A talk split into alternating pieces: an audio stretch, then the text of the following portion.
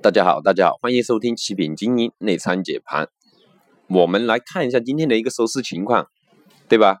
比昨天的量能多了好几百个亿，对吧？这是一个好的方面。还有一个就是今天大盘持续做了一个小反弹，收盘涨了七个多点，对吧？今天大盘是低开低走了一下，然后受到有色、房地产这些的拉升，还有物流、交通运输这些板块的一个。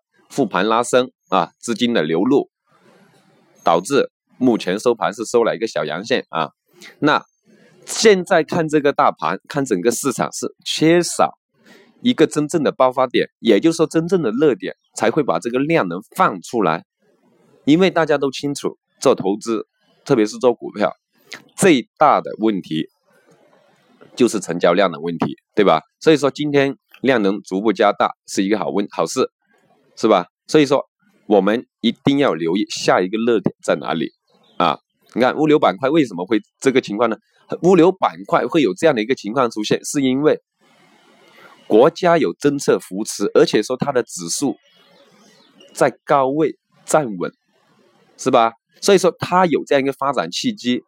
你看上半年的它一个物流总额是一百零七万亿元，同比增长了百分之六点二。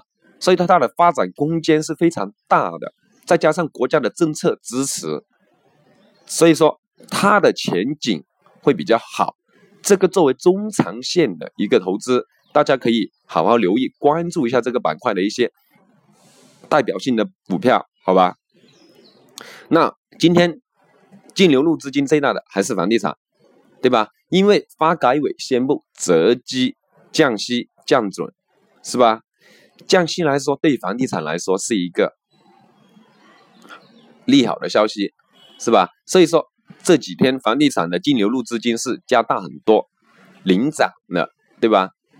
这就是这样的一个利好消息在这里。所以说我们一定要捕捉到这样的一个消息面，对吧？要去会解读这样的一个政策消息面，是吧？它降息降准是利好什么股票、什么板块，对吧？我们能捕捉到这样解读好这样的一个消息面。我们才去会去操作好，是吧？在投资股市市场，一消息面加上你技术，当然不排除会有运气，是吧？对于散户朋友来说，是会存在运气哈。对于我们作为一个主力机构，我们会去捕捉到这样的信息，会带大家去操作，会去建仓布局，提前，对吧？所以说。我们看得到，昨天我们给大家就建议了要操作哦，关注一下房地产，持续关注哦，有六零幺幺五五这样的股票是吧？新城控股今天最高差不多涨停，收盘涨了八点五个点，这个就是我们为什么会告诉大家的原因，因为我们去操作了这些股票，我们知道它会涨，我们会分析这样的消息面，对不对？所以说，希望大家持续收听我们那一个。这样的一个讲解，对吧？大盘下一个主力就在两三千点这附近了，对不对？三千点附近，是吧？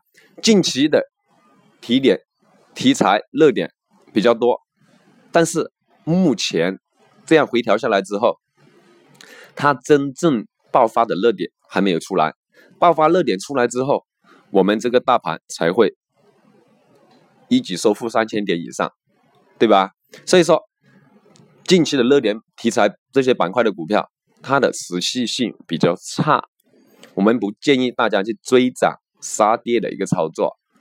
还有一个大家看得到，上一波大盘上涨领涨的是那些板块的比较，包包括有色、券商、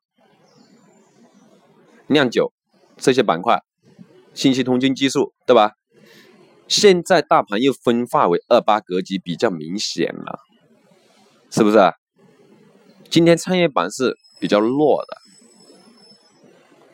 是吧？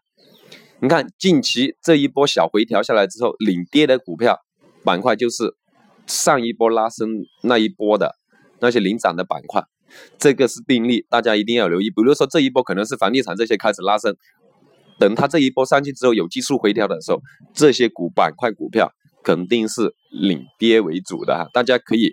去验证，留意一下，对吧？这个是我们机构的操作定律，大家一定要好好留意，记住，好吧？继续，我们建议大家明天的操作方向继续关注房地产、物流这些板块，还有超跌的类型的股票，怎么去选股，我们就已经告诉大家，给大家讲过啊。好了，今天我们讲解到这里哈，谢谢大家。